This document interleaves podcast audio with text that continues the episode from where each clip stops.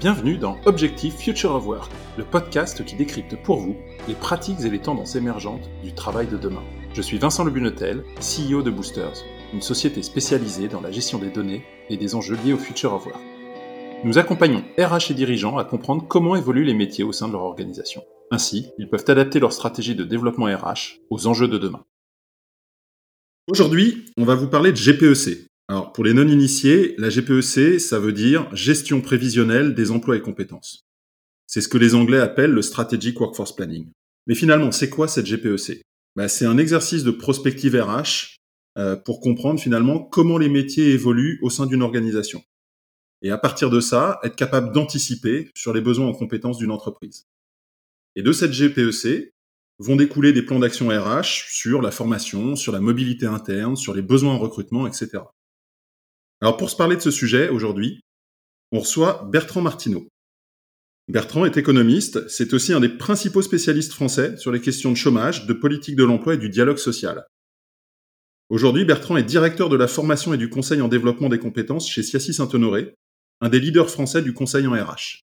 Euh, Bertrand, est-ce que euh, tu peux euh, nous présenter ton, parcours en quelques mots avant de commencer sur ce sujet GPEC oui, bah, j'ai un parcours un petit peu atypique pour un consultant RH, euh, puisque j'ai euh, fait l'essentiel de ma carrière euh, dans, le secteur public, où j'ai occupé beaucoup de, postes relatifs aux questions d'emploi et de, formation professionnelle. j'ai été entre autres conseiller de, de, Nicolas Sarkozy à l'Élysée, j'étais son conseiller social sur ces, sur ces sujets. J'ai été délégué général à l'emploi et à la formation professionnelle, donc j'ai été le chef de l'administration du, du, ministère de l'Emploi, où donc j'ai beaucoup euh, travaillé sur ces, sur ces sujets d'emploi et de, formation, notamment pendant la crise de, de 2009. Et puis j'ai été aussi euh, chargé de, de ces sujets à la région Île-de-France jusqu'à jusqu'à récemment où j'étais en charge du, du, développement économique de l'emploi et de la formation.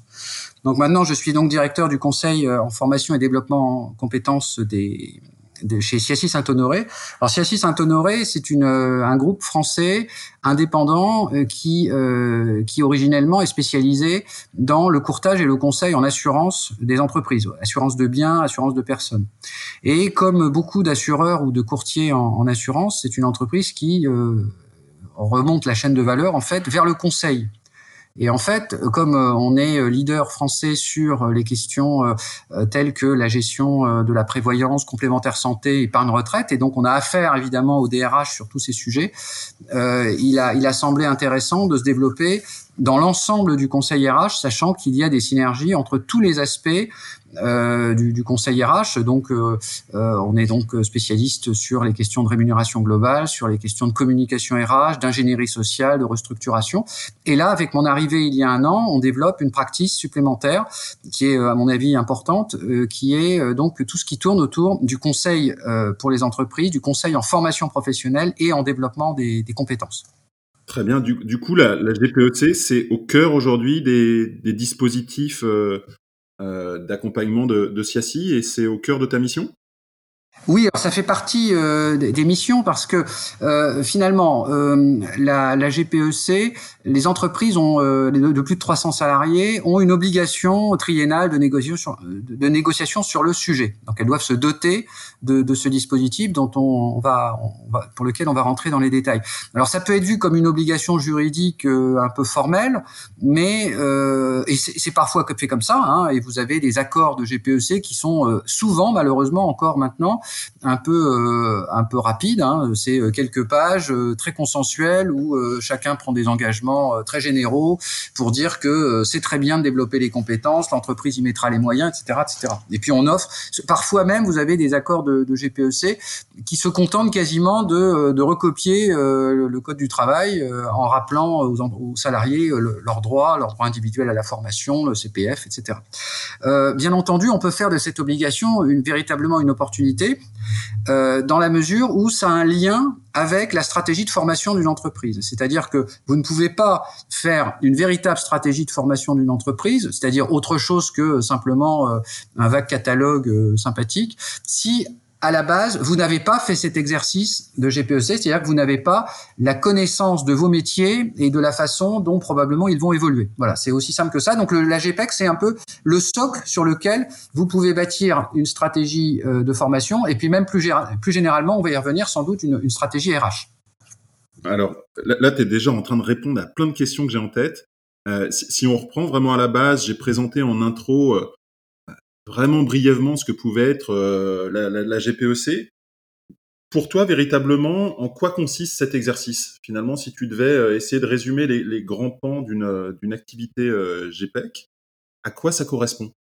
Alors, euh, les, les, étapes d'un exercice GPEC sont, sont relativement euh, euh, claires et, et, relativement standardisées finalement. déjà, c'est y voir clair dans vos métiers. Hein. C'est-à-dire que des entreprises parfois n'arrivent pas à savoir finalement quels sont les différents métiers de leurs collaborateurs. Alors euh, ils savent euh, évidemment euh, ce que fait tel ou tel collaborateur, plus ou moins assez oralement, mais il y arrive encore que vous ayez dans des entreprises des métiers auxquels ne correspond pas de fiches de poste ou plus généralement, plus fréquemment, des fiches de poste complètement obsolètes et donc qui ne correspondent pas finalement à la réalité euh, de l'activité professionnelle euh, exercée. Donc le premier élément, c'est y voir clair dans la liste de, vos métiers, de les recenser, d'en avoir une vision absolument exhaustive. Bon. La deuxième, euh, la deuxième étape, c'est de dresser une, cartographie des compétences actuelles de vos collaborateurs, c'est-à-dire de comprendre exactement quelles sont les compétences qui sont mobilisées euh, euh, dans leur activité euh, professionnelle. L'étape suivante, c'est euh, une fois que vous les avez euh, cartographiés, bah, vous créez des référentiels des métiers et des compétences. Alors ça peut être euh, des, des, fiches de poste, mais un peu sophistiquées, dans lesquelles vous répertoriez précisément les différents métiers, en évitant les doublons, parce que souvent vous vous rendez compte que différents métiers avec différents intitulés de poste sont en fait le même métier, et aussi pour des raisons de, de clarté, vous les, vous les classez en famille professionnelle famille professionnelle ou ce qu'on appelle aussi des emplois repères. Et ensuite, vous avez les différents euh, les différentes fiches de poste. Alors ensuite, euh, ce que vous pouvez faire, c'est une fois que vous aviez cartographié vos métiers précisément, vous pouvez le faire maintenant d'une manière dynamique, c'est-à-dire euh, vous pouvez essayer d'évaluer quelle est l'évolution probable des métiers. Et là, vous pouvez distinguer, par exemple, des métiers qui sont à risque, notamment en risque en, raison de, de, process d'automatisation des, des, process de, de, travail. Au contraire, euh, des métiers qui sont en croissance, euh, des métiers qui sont stables, et puis des métiers qui sont en tension, c'est-à-dire pour lesquels vous avez de fortes difficultés de recrutement. Donc, euh, ça, c'est l'étape de cartographie dynamique. L'étape suivante, c'est de cartographier les écarts entre les compétences que vous avez en ce moment et les compétences qui peuvent être en risque d'obsolescence, et puis les compétences nécessaires. Donc vous prenez votre cartographie dynamique, vous regardez quels sont les métiers en risque, les métiers en croissance, vous regardez les écarts euh, entre euh, les compétences actuelles de vos collaborateurs et puis euh, les compétences qui vous seront nécessaires compte tenu de la stratégie générale de l'entreprise. Et une fois que vous avez fait ça, on peut considérer que vous avez fait votre exercice de GPEC et l'étape ultime, c'est d'en tirer toutes les conséquences RH, c'est-à-dire de définir le plan RH euh, qui euh, découle d'une stratégie GPEC. Et en fait, à partir d'une stratégie GPEC, vous pouvez probablement euh, finalement en tirer les conclusions pour une feuille de route stratégique de la, de la RH dans l'entreprise. D'accord, donc cinq grandes étapes. Ces grandes étapes, c'est c'est donc recenser les métiers, cartographier les, les compétences des collaborateurs, qui permet de créer un référentiel métier et compétences, qui va ensuite pouvoir évoluer vers, euh, vers une vision dynamique de l'évolution des métiers et comprendre ceux qui sont à risque euh, et au contraire ceux qui sont euh, en croissance, cartographier ces étapes pour, pour faire un plan d'action. Faire tout, tout ça, ça, ça nécessite combien de personnes dans une, on va dire, dans une ETI ou un grand groupe Ça nécessite combien de temps? Quelle est ton, ton expérience sur le sujet? Alors, l'expérience, c'est que ça peut durer euh, relativement longtemps. Alors, ça dépend comment on procède. C'est-à-dire, si on procède en chambre, euh, ça peut se faire euh, en, quelques... Alors, comme ça, à la main, on va dire. Hein. Ensuite, on parlera de la façon peut-être d'industrialiser un peu tout ça. Si on le fait à la main, on pourrait préciser les choses. ça peut durer quelques mois, quatre mois, cinq mois, six mois, selon la, la taille de l'entreprise. souvent, les entreprises essayent de le faire euh, en, coopération avec les partenaires sociaux, avec les syndicats ou avec le, le Conseil euh, social et, et, économique. Et là, évidemment, euh, ça peut prendre plus de temps parce que euh, il faut le discuter, il faut il faut faire davantage d'entretiens avec les, les, les, personnels et en particulier les, les, représentants du personnel. Et ça peut évidemment durer plus longtemps. Il peut y avoir des, des désaccords sur la, la, qualification de en risque, de métier en risque ou de, de, de métier en, en croissance, par exemple. Euh, alors vous, vous y gagnez en, en qualité de, de, dialogue social, on va y revenir, d'appropriation de l'exercice par les partenaires sociaux, et vous y perdez probablement en, en, temps de, de, confection. Alors bien sûr, on peut industrialiser le, le process, on peut en reparler en, utilisant notamment des, des outils d'intelligence artificielle qui sont développés par, par Boosters. Euh, moi, mon pari, c'est que euh, dans quelques années, euh, plus personne ne fera des, ne rédigera des fiches de poste à la main ce process sera automatisé. Alors si vous automatisez cette partie du process qui est la rédaction finalement de fiches de poste euh, ou de référentiels d'activité et de compétences, euh, eh bien euh, vous gagnez évidemment plusieurs mois sur l'ensemble du, du process GPEC. Effectivement, là peut-être une précision, tu me tends une perche que je saisis euh, au bon. C'est vrai que chez nous, chez, chez Boosters, euh, on va justement se servir de, on va utiliser les grands mots, mais de l'intelligence euh, artificielle pour être capable d'exploiter de nombreuses sources de données, que ce soit euh, des référentiels métiers généralistes ou de branches, que ce soit euh, euh des sites d'offres d'emploi, pour être capable de construire justement ces référentiels en prenant les données les plus à jour du marché, finalement, qui, qui vont refléter les attentes des recruteurs à un instant T, et être capable, pour ce travail qui est quand même moi, à mon sens, excessivement fastidieux. Euh, ça parenterait presque plus à un bizutage pour moi euh, de la fonction RH que qu'un métier que, tout à chacun a envie d'exercer, euh, pour être capable justement d'industrialiser et, de laisser le temps justement au dialogue euh, que tu évoquais. Euh, parce que, à mon sens, si c'est juste un exercice en chambre, ça sert pas à grand chose. Mais justement, moi, j'aimerais revenir sur ce point. Tu as, mentionné le dialogue social et, ça m'intéresse beaucoup. Euh, est-ce que justement, d'un point de vue euh, légal, on est obligé d'avoir recours à ce dialogue social? Qui, doit être partie prenante dans, cet exercice de, GPEC alors, euh, il y a pour les entreprises de, de, plus de 300 salariés, et maintenant ça remonte à, à 2005, euh, il y a une obligation triennale d'ouvrir des négociations avec les organisations syndicales représentatives sur le sujet GPEC. Alors, je passe les détails des, évolutions de la loi. Vous savez, le droit du travail euh, euh évolue énormément. En fait, depuis, maintenant 2015, euh, cette obligation de négocier une, une GPEC est en fait intégrée dans une obligation plus large de négocier sur la gestion de l'emploi et des parcours professionnels. Et la loi propose plusieurs thèmes de négociation dans ce paquet de négociations triennales dont la GPEC fait partie. Et euh, à l'intérieur de ce, paquet, vous avez non seulement la GPEC, mais c'est plutôt intelligent, vous avez euh, les modalités d'abondement du compte personnel formation euh, de l'entreprise, une négo sur la VAE, et puis, vous avez dans dans ce paquet, vous avez aussi une négociation sur les grandes orientations à trois ans de la formation professionnelle dans l'entreprise et les, sur les objectifs du plan de, de, développement des compétences.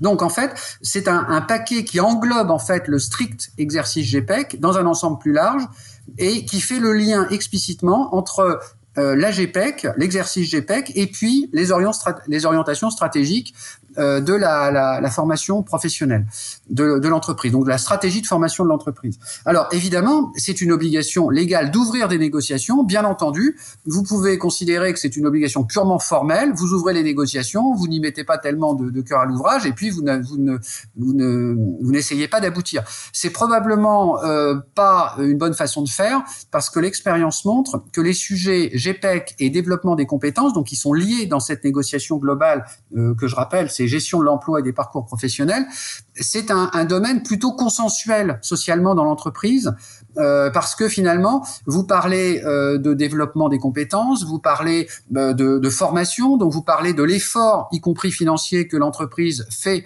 pour euh, le développement des compétences de ses collaborateurs et c'est plutôt valorisant. Hein, donc c'est un thème plutôt consensuel. C'est beaucoup plus facile de négocier là-dessus évidemment que sur par exemple un accord de performance collective où vous allez négocier des, des baisses de rémunération.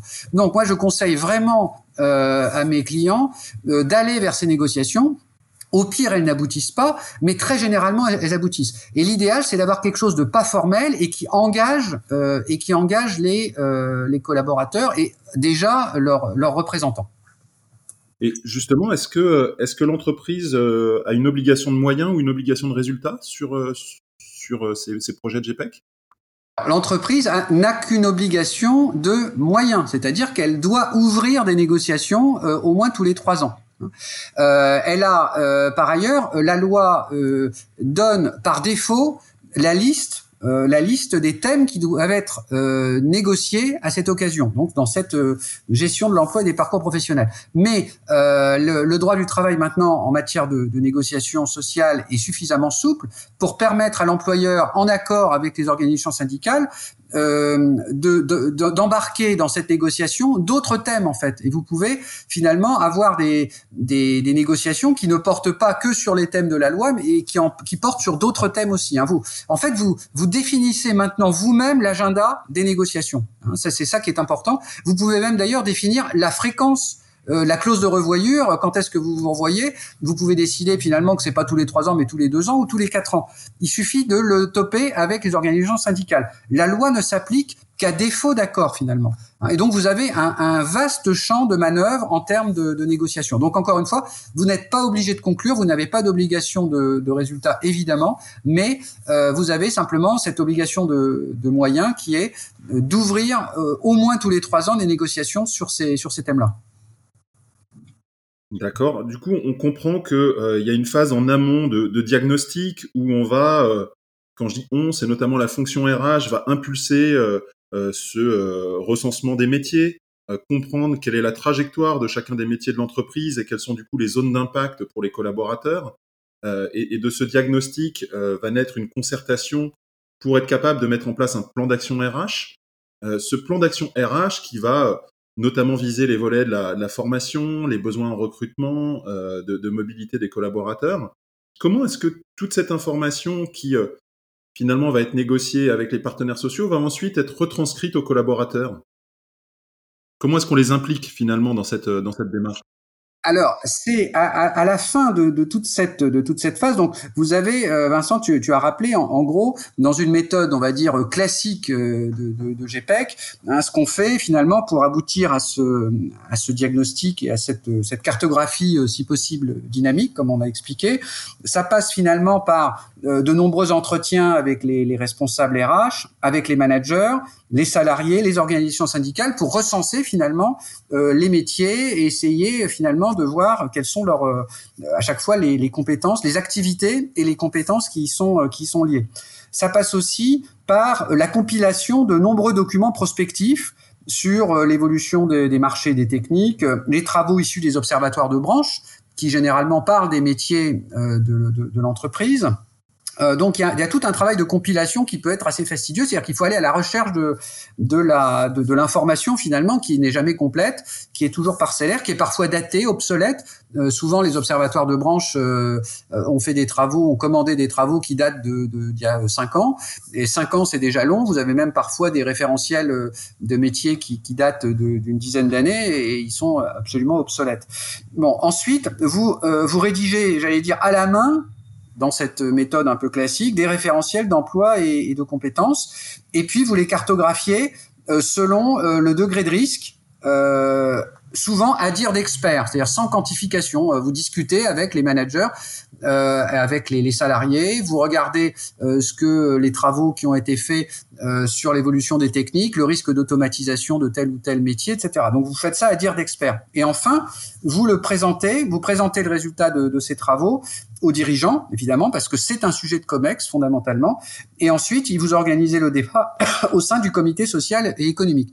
Et pour répondre à ta question, comment ça redescend en pluie fine euh, finalement vers les, collaborateurs, et eh bien là, euh, très souvent, ce ne sont pas les organisations syndicales qui font véritablement le travail.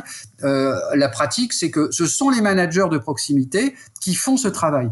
Et euh, cet exercice de GPEC et la stratégie de formation qui est associée euh, peut être présenté aux collaborateurs lors de, de, réunions qui peuvent être dédiées, mais vraiment au niveau euh, local, et puis aussi et surtout peuvent être présentés aux collaborateurs et discuter avec eux dans leur cas particulier, c'est celui-là qui les intéresse, lors des entretiens euh, professionnels euh, qui ont lieu normalement tous les deux ans, dans lequel vous faites, euh, vous, vous, vous, dressez les perspectives d'évolution professionnelle de du salarié que vous avez en face de vous. C'est les managers généralement rarement les RH qui conduisent ces entretiens.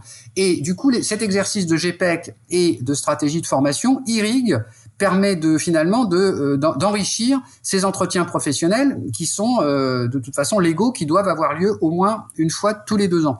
Et à cette occasion, en fonction de la personne, du poste et des évolutions euh, des évolutions qui ont été possibles, qui ont été identifiées dans le cadre de la GPEC, vous pouvez construire avec votre salarié des parcours de formation, de mobilité interne à l'entreprise, voire envisager des, mobilités externes si le salarié euh, finalement n'a pas véritablement d'avenir dans l'entreprise. Et l'intérêt, c'est que ça peut se faire à froid, calmement, indépendamment d'un plan de, restructuration. Très clair. Euh, là, à l'heure où on se parle, ça fait un mois à peu près qu'on est déconfiné suite à cette, à cette crise sanitaire. On entre maintenant dans une crise économique. Est-ce que du coup la, GPEC euh, revêt encore plus d'importance que euh, ce qu'elle n'en avait traditionnellement selon toi? Alors probablement parce que euh, euh, pour plusieurs raisons. D'abord le sujet du, développement des compétences. Euh, dans le contexte d'une accélération des, mutations économiques, il ne date pas de la crise du Covid. Il existait avant, euh, et on pourrait penser que le Covid, euh, cette crise finalement, ne fait qu'accélérer des mutations euh, technologiques qui auraient eu lieu de toute façon.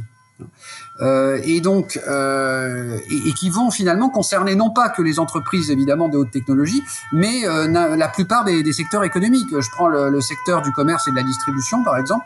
Il est évident, bon, c'est pas un secteur de haute technologie, mais les impacts du, les impacts de la numérisation sont, euh, sont vraiment euh, gigantesques et vont être en mode accéléré. C'est-à-dire ce qu'on peut faire comme pari, c'est que des transformations euh, technologiques et donc d'emploi et de référentiels d'activités et de compétences qui auraient dû avoir lieu sur plusieurs années vont avoir lieu sur quelques mois ou plusieurs trimestres. Alors là, vous allez avoir deux catégories d'entreprises.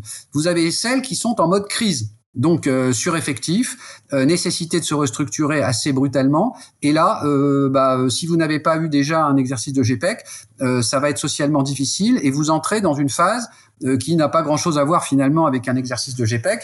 c'est un exercice d'outplacement. Vous essayez au maximum de reclasser en externe vos, vos, salariés en urgence en faisant appel à des cabinets d'outplacement. Bon, c'est socialement très difficile. c'est pas de bon augure forcément pour les, les collaborateurs qui vont se retrouver sur le marché du travail avec un taux de chômage qui sera sans doute supérieur à, 10% de, de, la population active. Euh, donc c'est quand même pas évident. Mais heureusement, vous avez aussi toute la catégorie d'entreprises qui, qui, vont être en difficulté, mais euh, qui ont quand même euh, la possibilité, soit parce qu'elles l'ont déjà faite, soit parce qu'elles ont, euh, elles ont cette capacité en quelques mois euh, à faire l'exercice, de, de, comprendre un peu ce qui est en train de se passer et d'envisager des mobilités internes et de mettre l'accent sur la formation pour, pour éviter justement d'avoir à, faire une restructuration trop douloureuse. Bon, le droit du travail permet maintenant à froid finalement de gérer des réductions d'effectifs euh, en faisant par exemple des congés mobilité ou en utilisant une possibilité qui est le congé euh, volontaire euh, de congé de mobilité volontaire sécurisé, qui est à la demande des entre, des, d'un salarié, vous pouvez lui organiser euh, un congé de mobilité dans une autre entreprise avec euh, un droit de retour éventuellement si euh, si ça se passe pas bien, si ce n'était qu'un CDD, si le la période d'essai du CDI est rompue dans l'autre entreprise, avec un droit de retour dans l'entreprise initiale. Alors évidemment, ça peut se faire que dans des entreprises qui sont relativement en bonne santé, mais l'expérience montre que de cette manière, vous pouvez finalement gérer à froid vos sureffectifs. Mais pour faire ça, il faut effectivement avoir fait un exercice de GPEC. Il faut d'ailleurs, dans certains cas, je rentre pas dans les détails, mais pour faire des, certains congés de, mobilité, euh, il faut euh, avoir signé un accord de type GPEC, enfin l'accord de gestion de l'emploi et des, et, des, euh, de l'évolution professionnelle euh, que que je vous indiquais tout à l'heure. Et donc, euh, donc à la, la question, est-ce que cet exercice est important même dans la crise? La réponse est oui. Euh, d'autant plus, d'autant plus important que euh, il vaut mieux faire des restructurations à froid et donc d'essayer d'anticiper ce qui va arriver au métier de l'entreprise et quelles sont les évolutions prévisionnelles de ces métiers. Parce que ce n'est que dans ce cas que vous pourrez faire un maximum de, euh, de, de, de, reclassement interne euh, compte tenu de, de, la crise. Et alors en termes de climat social dans l'entreprise et de d'engagement des salariés, je vous assure qu'il vaut quand même mieux avoir cet exercice et que euh, finalement l'ensemble du corps social s'approprie le diagnostic lucidement sur l'évolution euh, de l'emploi et des compétences, plutôt que de ne rien faire, d'attendre le crash. Et à ce moment-là, euh, à ce moment-là, la question sociale est extrêmement tendue au moment de la restructuration, et je vous assure qu'elle l'est aussi pour les ce qu'on appelle parfois les survivants, c'est-à-dire ceux qui restent dans l'entreprise et pour lesquels le climat social est, souvent euh, absolument abominable. Et souvent, vous savez, les PSE s'enchaînent, c'est-à-dire vous faites un PSE une fois par an, euh, quasiment pendant plusieurs années. Et alors, le climat dans l'entreprise et l'engagement collaborateur, je vous laisse imaginer euh, dans quel à, à, quel niveau il il est. C'est effectivement des situations complexes. je souscris à, à, tout ce que tu viens de dire. Tu, tu évoquais tout à l'heure aussi le fait que euh, tu as la conviction que, que la fonction RH ne ferait plus manuellement euh, des fiches de poste, que euh, elle aurait justement recours à l'IA, et tu mentionnais justement des solutions comme Boosters pour pouvoir y, y, remédier. quel est selon toi le potentiel de marier quand même ces deux approches, c'est-à-dire à la fois avoir du recours à, l'IA, notamment pour, pour gérer de la, de la, donnée et effectuer des tâches répétitives, et d'autre part euh, l'expertise euh, d'un cabinet de conseil pour pouvoir entrer euh, dans les plans d'action, dans le, dialogue social, etc. L'apport de l'IA dans cette, dans cette affaire, il est à la fois modeste et, très important. il est modeste parce que il ne remplacera jamais le dire d'expert et le contact et les entretiens qu'on peut avoir avec les gens qui connaissent le métier, qui pratiquent véritablement le métier. Euh, pour autant, il est considérable parce que euh, il va chercher partout finalement euh, sur la toile et également chez des institutions qui euh, sont des, réservoirs de, fiches de poste et de qui ont normalisé finalement les, les, fiches de poste. Il va chercher une quantité gigantesque d'informations qui est fiable et puis surtout qui est quantifiée et objective, objectivée. C'est-à-dire que, euh, alors ça a plusieurs euh, plusieurs intérêts, c'est-à-dire que euh, tous ces métiers finalement qui sont dans votre entreprise, ils existent déjà finalement. Ils existent dans d'autres entreprises et ils ont déjà été étudiés par euh, des institutions euh, internationales en particulier qui conservent finalement dans, dans leur, qui ont des répertoires de métiers d'une certaine manière. On connaît celui de, de Pôle Emploi, mais il y en a plein d'autres effectivement au niveau international. Et donc, en allant chercher toutes ces données, on peut objectiver euh, ce qu'est un poste de travail, ce qu'est un, un, un, véritable emploi, on va dire, dans une entreprise, et on peut aussi voir quelle est son évolution prévisible compte tenu des techniques et quel est aussi son degré d'automatisation. Donc ça donne une information qui est beaucoup plus vaste que simplement euh, le dire d'expert. Euh, on peut même quantifier le, le, le, le taux d'automatisation prévisible dans les prochaines années compte tenu des technologies qui existent. Alors, euh, donc, ça donne des informations plus, large, plus objective, et ça permet, j'insiste sur cette dimension d'objectivité parce que ça permet d'objectiver aussi le dialogue social. C'est-à-dire que quand vous dites que euh, on a utilisé toutes les données qui étaient possibles d'utiliser, vous êtes beaucoup plus fort quand vous annoncez à vos partenaires sociaux que tel métier euh, est en obsolescence rapide, telle compétence est en obsolescence rapide dans l'entreprise, vous êtes beaucoup plus fort que, quand, que quand c'est simplement à dire d'experts euh, en discutant comme ça avec euh, le responsable de tel département, etc. Donc, vous êtes beaucoup plus fort dans la discussion et dans l'appropriation, j'allais dire, culturelle de ces évolutions par le corps social de, de l'entreprise. Merci. Euh, pour finir, parce qu'on a quand même fait un, un très beau tour d'horizon de, de, la GPEC, même si on pourrait en parler des heures à mon sens. Euh, quelques petites questions euh, avant, de, avant de, de, conclure. Quels sont selon toi les, les grands enjeux finalement actuels et à venir de, de la fonction RH Alors, avant la crise, on voyait bien la, la, montée en puissance de la fonction RH dans les entreprises, quelle que soit leur taille. Hein. Euh, le, même avant la crise, le fait qu'un DRH ne soit pas au COMEX, euh, ça existe encore, mais c'était devenu de plus en plus quelque chose d'atypique et de, tout à fait anormal. Euh, le, le, DRH de, de, demain doit être beaucoup plus intégré, évidemment, que ce n'était le cas dans la, la marge générale de l'entreprise. pour pour des raisons qui existent, qui préexistaient au Covid et qui vont exister post-Covid. Et je pense qu'il y a deux, deux éléments très solides qui existaient avant et qui vont continuer après, mais de manière encore plus aiguë. C'est euh, deux sujets. C'est le développement des compétences dans le contexte d'une accélération des mutations technologiques. C'était déjà le cas avant et ce sera encore plus le cas après. Hein. Et alors le développement des compétences, c'est plus large que la formation. Vous pouvez faire du développement des compétences euh, dans, euh, sur, sur le tas, finalement, d'une certaine manière. Vous pouvez le faire euh, pendant le temps de travail, hors temps de travail. Euh, ça peut être des actions de valorisation des acquis de l'expérience. C'est pas forcément de l'action de formation formalisée dans, dans un stage, dans un organisme de formation, le concept de développement des compétences qui embarque aussi les managers, qui peut embarquer des collaborateurs qui deviennent eux-mêmes formateurs. C'est un concept, euh, on parle beaucoup d'entreprises apprenantes, euh, c'est probablement effectivement euh, c'est un contexte, c'est un concept beaucoup plus large que simplement envoyer des salariés en formation, évidemment. Donc, le développement des compétences, euh, c'est quelque chose de qui reste central dans la fonction RH et qui va le devenir encore plus. Et le deuxième, euh, le deuxième, euh, la deuxième activité qui va rester, qui l'était déjà avant mais qui va rester importante, c'est arriver à susciter l'engagement des collaborateurs. Travailler sur la marque employeur pour attirer de nouveaux collaborateurs de talent et puis susciter l'engagement des collaborateurs présents. Alors là, vous allez me dire, ce n'est pas qu'une tâche de RH, c'est globalement la question de l'organisation et du management. Mais quand même, euh, les RH, pour, pour susciter l'engagement euh, des collaborateurs, ont quand même des outils spécifiques. Donc les outils spécifiques, eh bien, ça renvoie euh, à nos sujets qui sont évidemment la question de l'évolution prévisible des emplois et la possibilité de discuter, d'avoir une discussion avec chaque collaborateur sur son évolution professionnelle possible, soit dans l'entreprise, soit à l'extérieur de l'entreprise. Mais bien entendu, l'engagement des collaborateurs, c'est bien d'autres éléments. C'est les questions de rémunération globale, euh, c'est les questions euh, de bien-être au travail, de qualité de vie au travail, de télétravail, euh, les, des avantages en nature, des avantages sociaux divers, etc. Tout l'univers Campenben. Euh, donc voilà, euh, voilà les deux gros piliers à mon avis de la, la, la, fonction RH de demain, en plus des fonctions classiques. Hein, il ne faut pas négliger la question de la paye, du dialogue social, bien entendu. Tout ça, ça reste euh, comme avant. Mais je pense que il y a deux piliers fondamentaux qui sont le développement des compétences et euh, l'engagement des, des, collaborateurs.